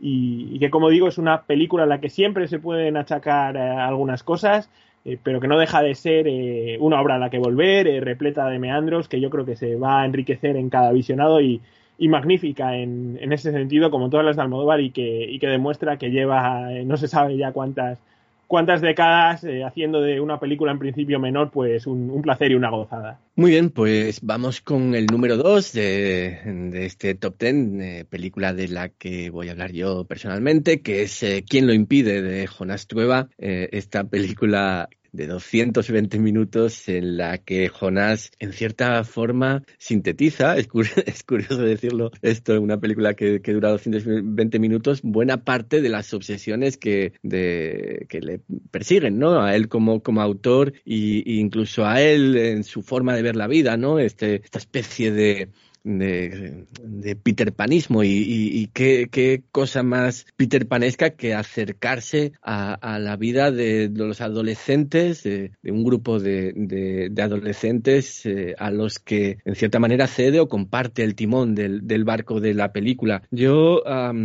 quería destacar varias cosas. La primera eh, en la, en la, surgió en la entrevista que tuve con, con, el propio Jonás y con algunos de los chicos de la película y que eh, yo les mencionaba que era como una película en la que esta generación de chicos que tienen en torno a los 18, 19 años, que están a punto de, de incorporarse en algunos casos a la vida laboral, en otros casos a la universidad, ah, no hay eh, una, un número de películas amplio ¿no? que, que, que se cuente la vida eh, el cine, la vida desde, la perspectiva ¿no? de, estos, de este grupo de jóvenes casi veinteañeros. ¿no? Eh, o cuando se hacen, cuando se cuentan historias sobre este grupo, a veces desde la, desde la fantasía, ¿no? como puede ser la serie de Élite, por ejemplo, pero, pero algo, digamos, que hable de tú a tú o que ceda los trastos de, de, de, la dirección a, a, este, a este grupo de jóvenes, que, que, que, los jóvenes puedan sentirse reconocidos en algunas de, las historias que se cuentan ahí. Yo creo que no hay muchos ejemplos y, y quien lo impide, yo creo que claramente lo es, ¿no? Por lo menos para cierto grupo de jóvenes, ¿no? Eh, con unas características determinadas. Y, y también otra cosa que, que, que, me gusta o que me sorprende o que quiero destacar de la película es eh, hasta qué punto Jonás eh, no tiene miedo de llevar sus propuestas de forma libre y, y marcando estas obsesiones a las que hacía referencia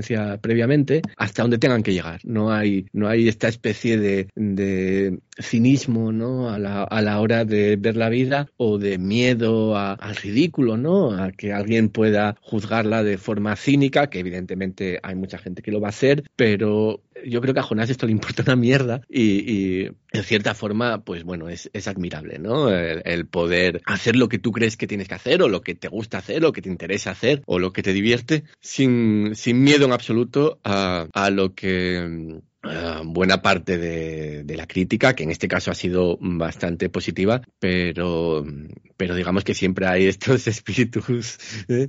Eh, un poco cínicos que, que, miran así con la ceja su vida a su cine. Yo, en este sentido, yo me siento muy ah, cercano a Jonás, eh, disfruté mucho de la película y disfruté mucho de mm, vampirizando un poco, ¿no? Que es lo que hacemos la los que estamos, digamos, una, una o dos generaciones por encima de, de, la edad de estos chicos, pues eh, reviviendo en cierta manera nuestra vida a través de la vida de, de, ellos y de, y de ellas, de todos estos chicos de Candela, de Pablo, de Silvio, de todos los que, los que aparecen en la película. Así que, que nada, muy contento de que quien lo impide esté en el número dos de este, de este listado. Y, y nada, si, si os parece, vamos a, a terminar con, con, el, con el número uno, que nos va a hablar Arturo de ella. Seguramente si vais echando la cuenta, seguramente eh, quizás os estaríais preguntando eh, que dónde está esta película o que si no iba a aparecer. Pues aquí está, los conocemos, somos, somos cuatro frikis, bueno, cinco en este caso, y, y la película que encabeza nuestro top, pues no podía ser otra, ¿no?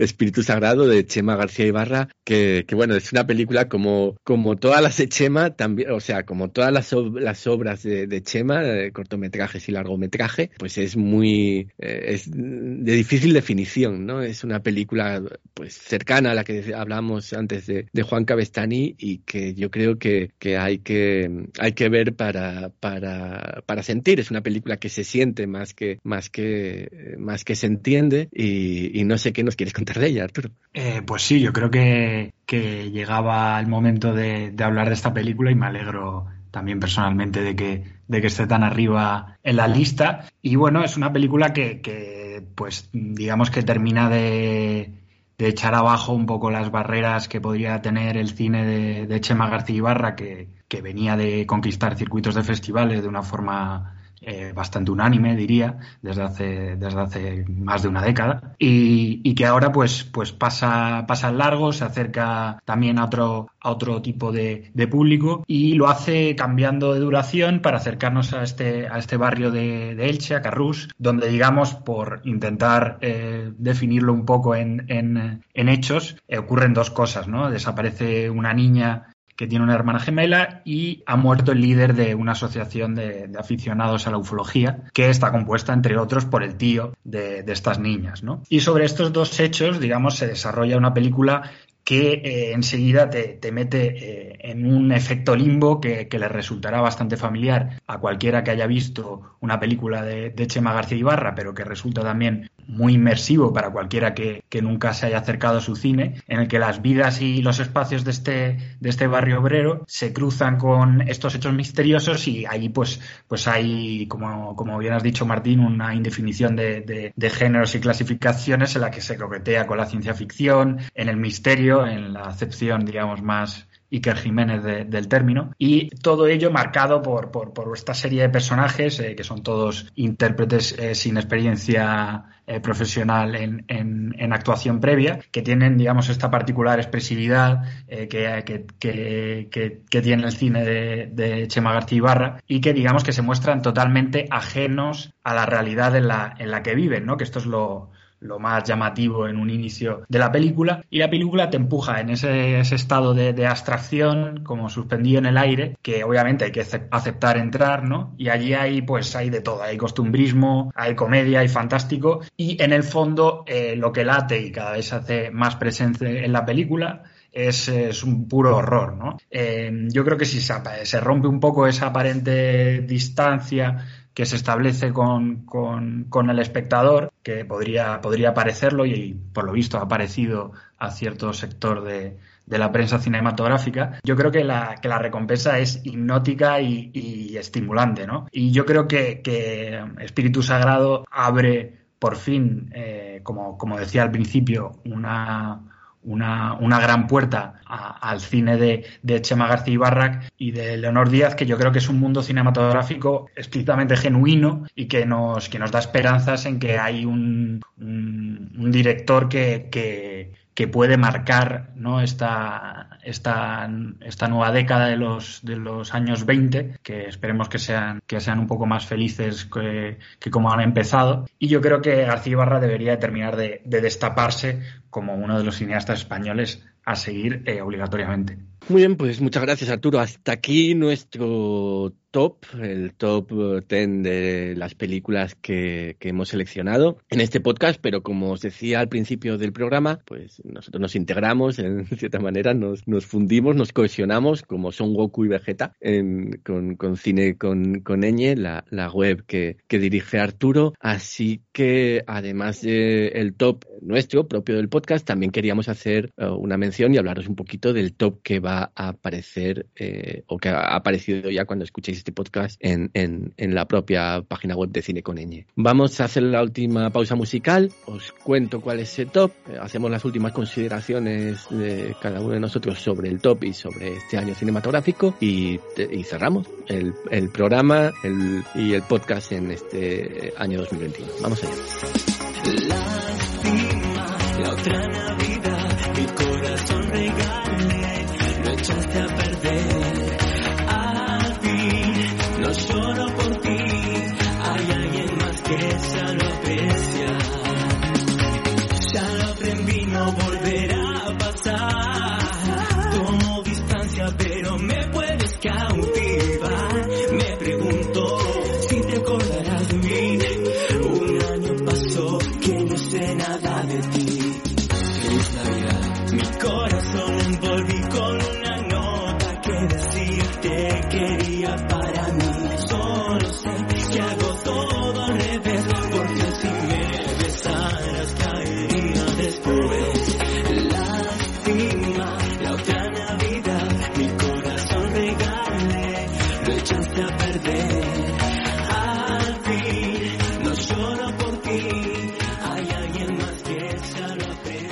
bien, pues, pues sin más vamos a, a, daros ese, ese top 10 de, de, la web y luego pues daré mi paseo a mis compañeros para que para que comenten lo que, lo que consideren oportuno acerca, acerca del top y acerca de, de cualquier película que aparezca en el top y de, este año 2021 si quieren hacer cualquier consideración que no hayan hecho anteriormente, pues para eso estamos. El top en el número 10 de, eh, este top 10 elaborado por Cine con Ñ está El vientre del mar, en el número 9 La vida era eso, en el 8 eh, 3 en el 7 un efecto óptico. Ya veis que, eh, compartimos ¿no? bastantes de las películas que, aparecen en, este podcast y en el nuestro, eh, en este top y en el nuestro, que son, eh, se nota que tenemos ahí alma, eh, un alma colectiva. En el número 6 está El Buen Patrón. En el número 5, eh, Madres Paralelas. En el número 4, Libertad. En el número 3, Seis Días Corrientes en el número 2, Espíritu Sagrado, y en el número 1, ¿Quién lo impide? Hay un pequeño baile ahí entre el 1 y el 2, entre el podcast y la web, pero ya veis que, que las dos primeras películas eh, ocupan espacios eh, similares, aunque, aunque cambiados de sitio. Ramón, si quieres empezamos por ti, pues, pues lo dicho, cualquier consideración sobre el top, sobre algunas películas que no hayas hablado y quieras mencionar, o sobre el año 2021 en general, lo que tú quieras. Bueno, el, el año 2021 creo que ya hablé suficiente antes. Sí me gustaría destacar que, aunque tenemos muchas cosas en común, este, este top uh, gen, general de, cine con ñ, con nuestro top particular, llama mucho la atención y evidentemente es, eh, es algo que salta a la vista, eh, esa mayor presencia de los dramas españoles, ¿no? Y de, de esas películas más narrativas, que tienen mucho más espacio y tienen mucha más relevancia, probablemente semana a semana entre los estrenos y en la cartelera, mientras que en nuestra lista incluimos como más, presencia de documentales y más presencia a lo mejor de películas que se escapan un poco más a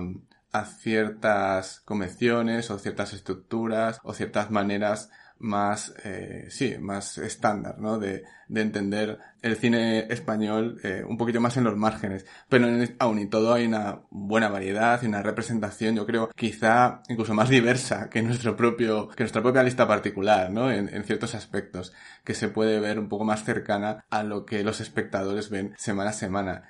Y son como dos caras de la misma moneda, ¿no? Quizá uno más influido por el tipo de cine de festivales y de, bueno, aquí en este podcast hay eh, gente que se dedica a programar en espacios y en festivales y lógicamente, eso también se nota. Y luego por otra parte, pues una información cinematográfica como más enfocada al espectador, no en un mal sentido, sino al espectador que va a las salas y que ve lo que se encuentra en las salas, ¿no? También. Creo que eh, en ese sentido se complementa muy bien tanto nuestra lista, un poquito más que se escapa a, a, ciertas, a ciertas restricciones, y la de cine coleño en general que se constituye casi como una especie de todo en el que sí que hay mayor presencia pues quizá del thriller español pero el thriller español eh, marcado de diferente manera ¿no? de esa película 3 y, y ese tipo de otras películas más de, de uh, calado comercial como pueda ser El Buen Patrón que por cierto ha pasado a la lista corta de las películas de lengua extranjera en los Oscars eh, según anunciaron ayer mismo eh, de, del día que estamos grabando este programa. Así que bueno, sí, yo creo que son dos buenas listas, cada una con sus, evidentemente, querencias. Y, y, queda muy buen repaso de lo que ha sido este año en cuanto al cine español. Sí, también yo creo que cuando, cuando es un ámbito muy cerrado, ¿no? Eh, se produce este efecto entrópico, eh, donde al final hay como una especie de realidad propia, ¿no? De, de aislamiento con respecto al otro, y cuanto, cuanto, más se abre la, la votación, este tipo de listas, a, a, a, más críticos, a más compañeros de otros medios, a más, al público incluso, pues, pues eh, la lista muta, ¿no? Evidentemente, el entorno en el que se realiza, pues eh, cosifica y modifica como, como cuál es el resultado final de, de, de la misma. Eh, venga, Sergio, eh, cuéntanos, ¿qué te parece? Una de las cosas que, que, quería apuntar y que me parece significativa es que viendo ambos tops, ¿no? el, de, el del podcast y el de la web, y viendo eh, las películas españolas que quizá hayan eh, trascendido más a nivel industrial este año, apenas hay coincidencias, ¿no? Incluso películas como eh, Maishabel de Iciar Boyaín o, Las leyes de la frontera de, Daniel Monzón, que son títulos que por sus características quizá tenían alguna, alguna posibilidad de, habernos interesado y de aparecer en este balance no han sido ni siquiera mencionadas, ¿no? Y por lo que sé, nos han dejado absolutamente fríos a, todos los que la, hemos visto, los hemos visto aquí. Y, no deja de ser también pues una evidencia de cómo la industria y, eso que llaman el, público, que no me gusta referirme a él así, pero bueno, es algo que, que, existe y que hay que ponerle un nombre, eh, va muchas veces eh, por un camino tan separado al, nuestro y como significativo, eh, también lo habéis comentado antes, que por ejemplo una, una película como la de Chema García Ibarra, que por sus características siempre tiene quizá el acceso al circuito más, más vetado y mucho más, más difícil, ha sido una película que ha tenido un eco y, unos comentarios y un boca oreja muy positivo, pero nunca va a haber espacio ¿no? para que acabe en, esta, en este club que selecto y cerrado que, que comentaba, ¿no? De esas películas que sí que gozan del, del beneplácito eh, más o menos eh, colectivo, más allá de que puedan hacer mejores o peores cifras o de que puedan tener eh, mejores o peores críticas. todo el mundo sabe de, qué película estoy hablando. Y de cómo tristemente creo que cada vez caminamos más hacia dos mundos y hacia un, un panorama totalmente bipolar, ¿no? Esas películas que figuran en los rankings de taquilla y también seguramente en las en listas eh, canónicas de muchos de los eh, críticos eh, profesionales de cine español. Y luego las nuestras, que muchas veces son, son películas que pasan casi desapercibidas, ¿no? por inadvertidas por, por los cines. Y, y bueno, es, es algo que, que, hay que comentar porque creo que es una realidad absolutamente vigente y, y por la cual también tenemos que, que ser conscientes ¿no? cada año y, y, comunicarla y comentarla y hacer lo posible también para comunicar este, este cine español que, que nos interesa como estamos haciendo eh, prácticamente todas las semanas, ¿no? Sí, en cualquier caso yo creo que está bien, ¿no? Que coincidan estos, estos dos mundos, estos dos universos, en caso de que, de que estén eh, separados, pues al igual que hay muchos medios, ¿no? Seguramente muchos más de los que, de los que vamos a hablar de, Dardara o de, o de pues seguramente habrá muchos más medios que hablen con asiduidad y con profundidad de, de las leyes de la, de la frontera o de, o de Maishabet, ¿no? y yo creo que, todo es lícito siempre que se haga bien y se haga con cariño y se haga con, cuidado y, que corresponda y que responda al final a, la voluntad y, al criterio real de, los autores, de, los textos o de los programas o de, o quien sea, ¿no? Si al final, si hay pureza en la intención, pues, pues yo creo que todo es válido, Antonio.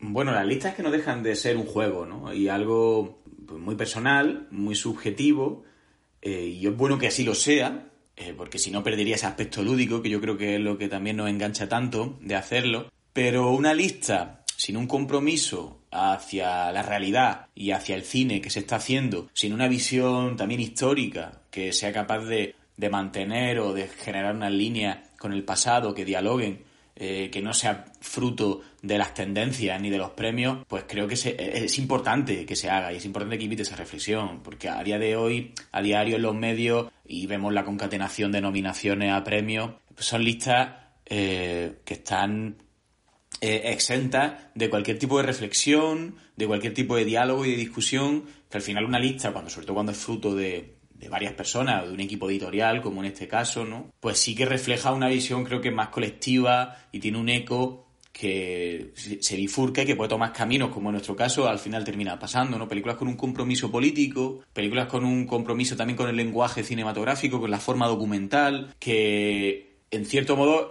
porque nosotros tenemos una forma de entender el cine que puede discurrir más por esa, por esa línea. Por supuesto que puede haber otras válidas, pero lo importante es que eh, al final la lista no sea una suma de películas, sino que uno en esa lista pueda llevarse una imagen, una foto fija de lo que pudo ser el año y, también pueda servir para descubrir, ¿no? Porque la lista eh, sería muy aburrido si no, de, si no, si, no sirvieran para eso, ¿no? Y, y, más si pensamos, ¿no? Que tenemos unos oyentes que nos están escuchando y que, igual que nosotros, no han podido ver todas las películas que les hubiera gustado y esta lista sirve para despertar, ¿no? A, algunos títulos. Y, y sí, coincido, ¿no? Que lo chocante que termina siendo, ¿no? El hecho de que ignoremos El Buen Patrón, que ignoremos My Shovel, eh, ignoremos Mediterráneo, por cierto, también otra película que está nominada al Goya Mejor Película. Y no es una, y creo que no es un gesto de cara a la galería, no, no ignoramos El Buen Patrón por, por ser rebeldes, ni por mm, oponernos al establishment ni al mainstream, sino porque consideramos, creo, creo, ¿no? Hablo entre todos que una película caduca, ¿no? Y un lenguaje cinematográfico de otra época, un humor también trasnochado,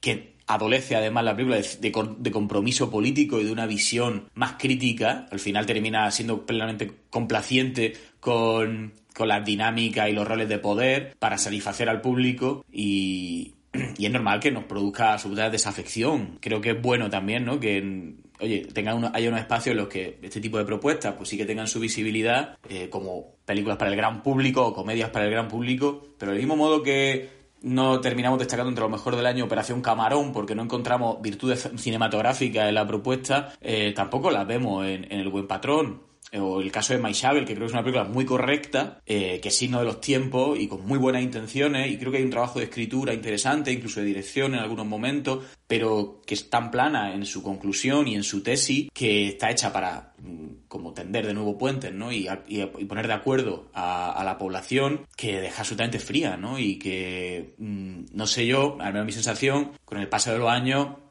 creo que va a ser una película muy coyuntural y no una película a la que volver porque supo avivar o supo aportar una lectura interesante a un conflicto que ha marcado la historia reciente de nuestro país, ¿no? Me parece que es una película más fruto de eso, ya digo, de una coyuntura, más que otra cosa. Pero es interesante al final también poner en común estos dos, estas dos listas. Con hay películas como Libertad que no han entrado en, nuestra lista, pero al final por una por, circunstancias, ¿no? Porque no se deja de ser una película estimable, eh, quizá muy continuista con otras propuestas de autor, no muy naturalistas que hemos visto en otros años y, que añade esa lectura de clase muy interesante y algunas fugas, pero no termina de ser una película que estalle, ¿no? Que destaque, pero que es bueno, ¿no? Que tenga ese espacio, ¿no? Y creo que descubre a una cineasta y a una escritora, creo que de primer nivel, que piensa las imágenes, como es Clara Roquette, que trabaja muy bien con el lenguaje cinematográfico. Oye, que no haya estado nuestro top, pues, pues puede ser una circunstancia, puede que no la hayamos visto todos los miembros del podcast o que no nos haya entusiasmado de la misma manera. Eh, bueno, por eso, que al final, el, oyente que nos esté escuchando, que tampoco piense ¿no? que estos son unos, una lista inamovible de títulos y todo lo demás eh, no merece la pena, al contrario, pero creo que si uno mira, el, mira en este juego de listas, de comparando listas y va viendo eh, esas diferentes corrientes de opinión, pues creo que es lo más estimulante al final que podemos sacar de todo esto y, eso espero. Muy bien, pues, pues nada, Arturo, terminamos contigo. Si te parece, han surgido ahí varios temas, ¿no? Eh, ¿Cuál, eh, desde qué espíritu se debe afrontar la confección de estas listas, para qué pueden servir, cuáles son los criterios que deben predominar al hacerlas y, en fin, estos, estos, estos elementos confrontados, ¿no? Entre, entre narración clásica, documental. No sé cuál es, cuál es tu punto de vista sobre todo y también cuando, cuando miras los dos eh, listados y piensas al respecto de sus coincidencias y sus, y sus separaciones, sus diferencias. Sí, yo creo que como comentaba Antonio al principio, no, nos tenemos que que, olvidar de, la base de lo que es una lista que al final ha sido un, formato o una, manera de, hablar de cine que, se ha, digamos, hecho muy popular. También dentro de la cultura digital por la facilidad que, permite de identificar propuestas y de colocar las películas. Es verdad que también tiene sus adolece de, eh, de, ciertas cosas, ¿no? Que puede ser, pues eso, una, una manera un poco frívola, ¿no? De, analizar lo que puede ser un año, lo que puede ser una producción estatal, ¿no? Pero bueno, yo creo que si nos, nos la tomamos eh, desde ese espíritu eh, inicial un poco, un poco festivo, un poco de, celebración, un poco de, juego, eh, creo que es, que es la base desde, desde la que las tenemos que, mirar. ¿no? Yo me alegro que, las dos listas eh, tengan, tengan varias, varias coincidencias. Desde luego el, el, top de, de, los Jueves Milagro influye el top de, de, Cine con Eñe también, porque os consideramos un espacio de referencia y un espacio de colaboración con el que, con el que estamos más que felices de, poder compartir impresiones. Y, esas coincidencias que, eh, de, las listas son las que yo destacaría más, eh, centrándome en, Espíritu Sagrado y, en quien lo impide como las dos grandes películas españolas del año que, invitan a, algunas, vías, algunas eh, formas que en ese sentido creo que, que los dos eh, espacios editoriales eh, compartimos, ¿no? De, seguir profundizando en las posibilidades del lenguaje cinematográfico y que, y que permiten, dentro de posibilidades de, que permiten el género, el juego la ficción, eh, lo que se domina ahora como no ficción, en documental, poder seguir eh, ahondando ¿no? en esas líneas. También me gustaría destacar la presencia de, que creo que no la hemos comentado, de de seis días corrientes de, Neus Bayús, que yo creo que también puede seguir profundizando un poco en esas líneas en las cuales eh, los lenguajes de,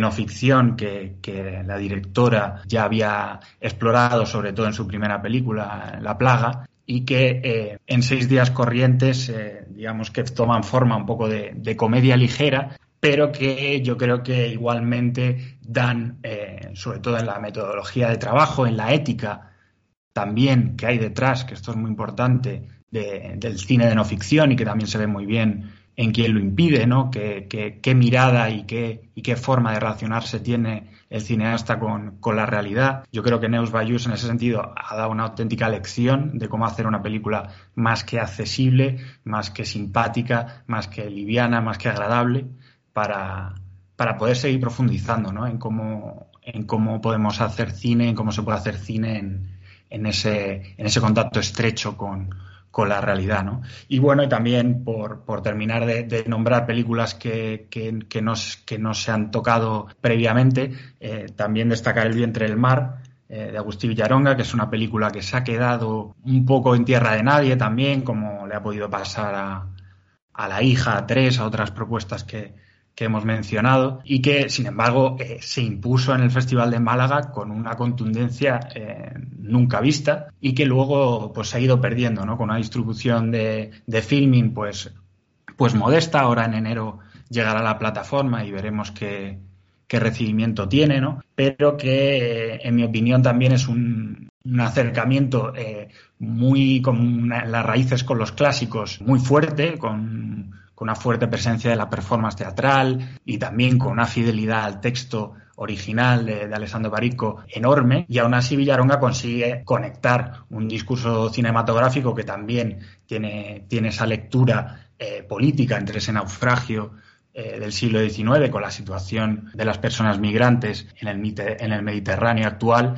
que en mi opinión es mucho más sugerente que, que, propuestas como, como Mediterráneo, ¿no? que, van, que van en la misma línea o incluso documentales que, se acercan al tema como, como Cartas Mojadas, ¿no? que también es otro, otra de las películas españolas que, que ha tocado este asunto. Y nada, y eso simplemente congratularme de que, de que podamos, que podamos seguir pensando el cine de esta manera y que podamos seguir compartiéndolo a final de año y que sea por muchos años más.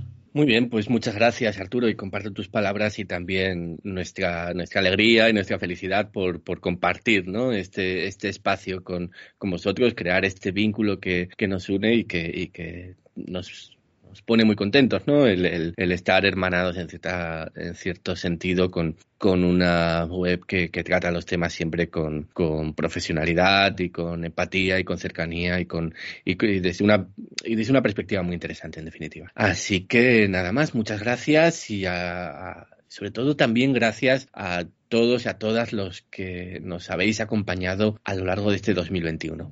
En todos los programas que hemos hecho, en los programas de pago, en los programas gratuitos, en nuestros eh, especiales, en nuestros espacios que le hemos dedicado a Luis García Berlanga. Muchísimas gracias, de verdad, por, por, por escucharnos. Esperamos que a los que hayáis tenido momentos difíciles en este año, pues eh, el podcast os haya servido pues eh, de ayuda un poco, quizá, de, para entreteneros, para divertiros que, hayáis podido conocer ah, algunas películas que quizá de otra manera no, no lo hubierais hecho. Bueno, si, si lo hemos conseguido, esos objetivos, divertiros, entreteneros, eh, alegraros un poco el día, ayudaros a conocer algo más de, del cine español, pues, pues nos damos más que, más que satisfechos. Nosotros volveremos en, en 2022, todavía no estamos seguros de cuál será el formato, si podemos mantener un poco el formato semanal, porque ya seguramente habréis deducido que hemos llegado un poco a fin de año con la lengua afuera, también por los diversos trabajos que, que muchos de nosotros tenemos eh, más allá del podcast. Pero bueno, en cualquier caso, no será la última vez que, que nos escuchéis. Seguro que, que, encontraremos medios y posibilidades para, para seguir hablando de cine y seguir eh, hablando,